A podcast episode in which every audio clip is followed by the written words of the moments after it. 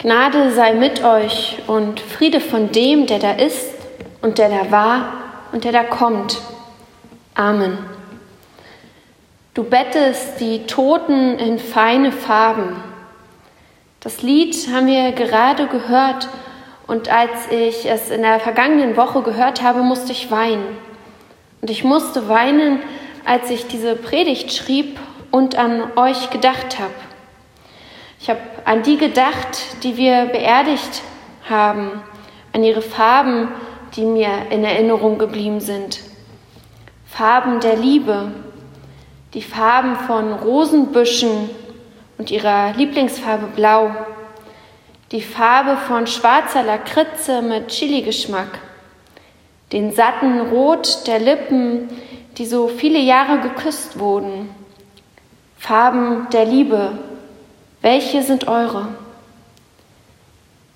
Du bettest die Toten jetzt mit Tannengrün und liebevoll ausgesuchten Gestecken, den warmen, flackernden Lichtern auf den Gräbern. Du bettest die Toten in salzige Tränen, unsere Tränen. In Gottes Hand ruht, was war, was ist, bleibt. Die Freundin, mit der du seit deiner Kindheit Geheimnisse geteilt hast, über die Liebe und eure Söhne. Der Ehemann, der es liebte, Filme zu schneiden. Der Mann, der so gern mit seinem Wohnmobil durch die Gegend fuhr. Die streichelnde Hand der Großmutter, die Liebe schenkte wie keine andere. Der Vater, der ein ganzes deutsches Jahrhundert miterlebt hat das strampelnde Kind in meinem Bauch, stillgeboren. Der Großvater, an dessen Grab euch eine Wespe ablenkte, und die Mutter mit ihren warmen Worten nach einem harten Tag. Der, der ein so guter Freund und Arbeitskollege war, dass ich noch nie so viele Männer mit Tränen in den Augen auf einmal vor mir gesehen habe. Eine, die immer für andere da war und sich selbst so zurückstellte. Alle hatten jemanden, den sie liebten, und alle hatten jemanden, der sie liebte. Aber so lehrt es uns auch die Bibel und so lehrt es uns das Leben. Wir können nicht halten, was uns nicht gehört.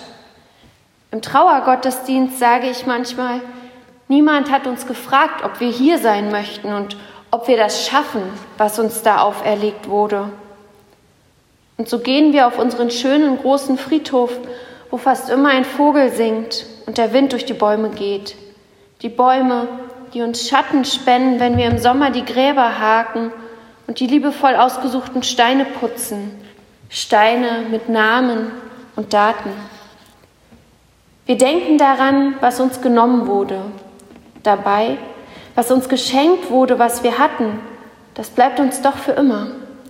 Ob wir nur kurze Zeit miteinander hatten oder viele, viele Jahre.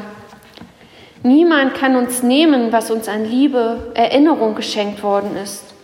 Und doch, ich weiß es ganz genau, das alles, das kann uns manchmal einfach nicht trösten. Jetzt nicht, wo vieles das erste Mal sein wird. Das erste Weihnachten ohne ihn, ohne sie naht. Und vielleicht habt ihr das erste Familienfest ohne den liebsten Verstorbenen schon überstanden oder den Geburtstag aber ein Nah, der uns Trauernden sagen will, dass alles wieder gut wird. Ein noch größerer Nah, der uns sagen will, wie wir zu trauern haben.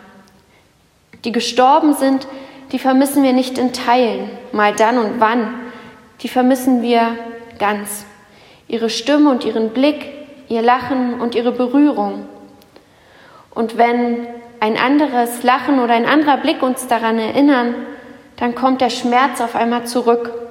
Dann ist es egal, wie lange es her ist. Denn wir lieben ja nicht in Teilen, sondern ganz.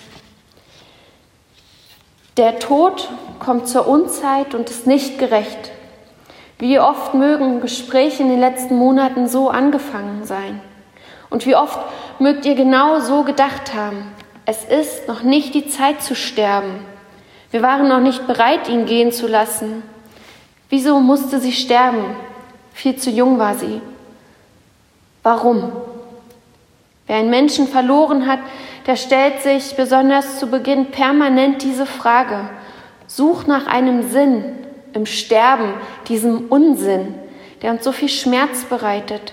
Schmerz, der auch nach Jahren wiederkommen kann, ganz unvermittelt, nicht weniger geworden scheint, aber erträglicher. Liebe Gemeinde, ich weiß es nicht, aber so wenig wir wahrscheinlich jemals den Sinn hinter dem Tod unserer Liebsten verstehen werden, so wenig er uns manchmal sinnvoll erscheint, so sehr brauchen wir doch unsere Fantastereien nach einem Sinn. Wir versuchen uns unseren eigenen Antworten darauf zu geben, was Gottes Plan war, trösten uns mit unseren Vorstellungen, wo unsere Verstorbenen nun sind und denken dabei so klein, so menschlich, denken uns Gott und den Himmel, dieses Große, dieses Unvorstellbare, weil wir Frieden schließen wollen mit dem, was uns geschehen ist, uns genommen wurde, zugefügt, ohne dass wir gefragt wurden oder eine Wahl hatten. Jeder, jede von uns hat sich oder stellt sich das Leben nach dem Tod anders vor. Die Bibel erzählt von Wohnungen bei Gott, in der wir alle einen Platz haben, einem Zuhause, an das wir noch keine Erinnerung haben, aber das unser ewiges Zuhause sein wird. Die Bibel erzählt davon, dass alle Schmerzen von uns genommen sind. Jesus Christus verspricht uns, kommt alle her zu mir, die ihr mühselig und beladen seid. Ich will euch erleichtern. Und wie wir doch beladen sind in diesem Leben, oder? Wir sind beladen mit dem, was wir erleben, unseren Sorgen im Alltag, den kleinen und großen, unserer Trauer und unser Sein wird mühselig, wenn der Körper nicht mehr mag, wie er soll. Und doch haben wir oft einen Traum, den Traum von einem langen und erfüllten Leben, von einem Maß an Jahren, an deren Ende man sagen kann, jetzt ist es gut, es war reich und es war schön. Ich habe die Fülle gehabt, mehr kann und mehr will ich nicht erwarten. In den Geschichten von den Vätern wie Abraham, Jakob oder Isaak heißt es oft am Ende als Ausdruck vollkommener Lebensfülle, sie starben alt und lebenssatt. Satt darf ich mich fühlen, wenn das Leben mir nichts mehr schuldig geblieben ist, wenn ich dankbar auf eine erfüllte Zeit mit meiner Familie, mit meinen Freunden und vielleicht mit auf meinen Beruf zurückschauen darf wenn ich Spuren meines Lebens entdecken und die warmherzige Liebe meiner Mitmenschen spüren darf.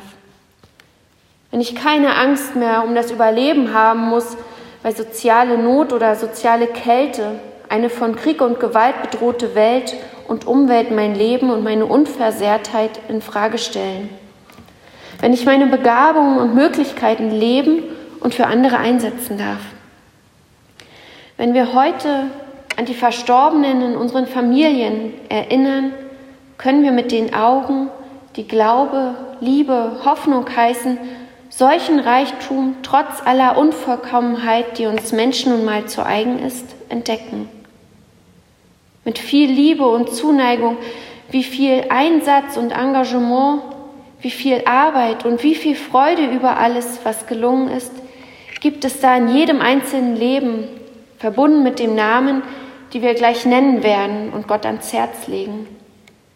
Sich dankbar erinnern können, macht Trauer am Ende erträglicher, verwandelt sie vielleicht sogar in Hoffnung auf einen größeren Frieden und eine neue, ganz andere Welt, die wir miteinander teilen werden.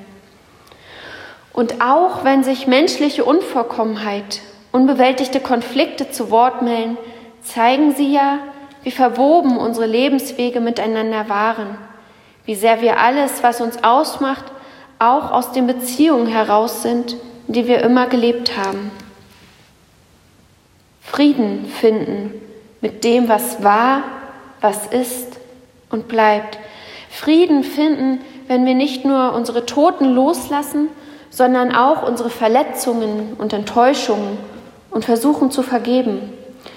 Auch ich bin und ich werde einmal darauf angewiesen sein, dass Menschen mir vergeben und dass Gott mein Leben versöhnt.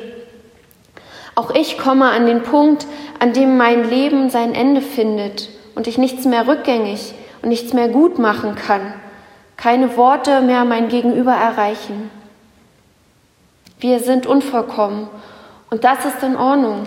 Wir können hier auf der Erde nie ganz sein oder einfach nur heil, wie ich es mir selbst so sehr wünsche.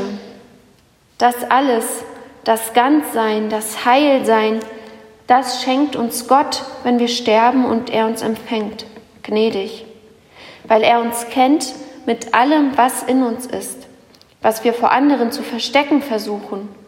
Er kennt unsere hellen Seiten und unsere dunkelsten. Und er liebt uns, nicht dennoch oder trotzdem. Nein, Gott empfängt uns freundlich, wie eine Mutter, die bedingungslos liebt. Vergesst das nicht. Bei Gott finden wir Versöhnung. Gott bettet unsere Toten in feine Farben, Farben der Liebe und unsere salzigen Tränen, die Last der Tage und das Lächeln des Lebens. Alles liegt in Gottes Hand auf ewig. Amen.